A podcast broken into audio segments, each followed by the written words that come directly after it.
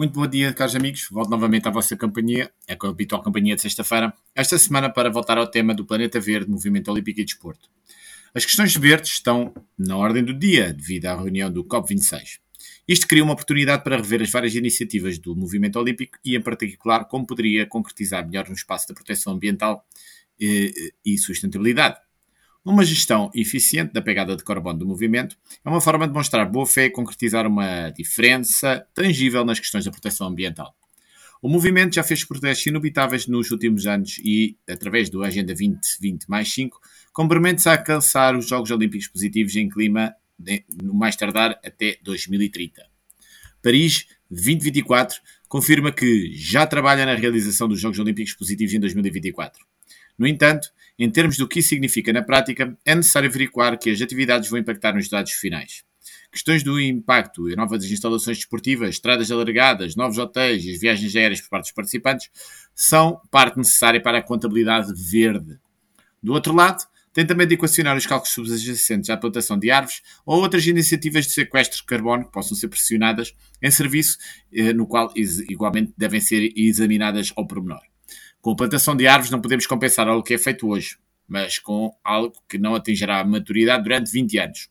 Um dos mais eficazes motores de aceleração da proteção ambiental está, como normalmente costuma estar, na educação ambiental e, como é possível alavancar, um melhor comportamento dos outros em relação a esta temática. Os, outros os próprios patrocinadores podem até ser classificados em critérios ambientais. Na mesma linha, as Empresas multinacionais que se candidatam a, a tornarem-se o fornecedor exclusivo de equipamentos para os jogos poderiam ter a si atribuído um conjunto de metas específicas de sustentabilidade para o período do contrato de fornecimento. Outro grande passo seria a elaboração de um código verde, semelhante ao Código Mundial Antidopagem. Isto parece-me uma boa forma de difundir as boas práticas através de um movimento uniforme e rápido. Seria igualmente, igualmente necessário uma agência independente de sustentabilidade esportiva. A eleição de dois ou três membros do COI, apenas pela sua experiência e credenciais verdes, com o seu destacamento em organismos-chave, como as comissões de futuros jogos, futuros anfitriões de jogos e as comissões de coordenação, seria bastante importante. Isto garantiria que a organização futura dos Jogos teriam todas as preocupações de sustentabilidade ambiental em cima da mesa.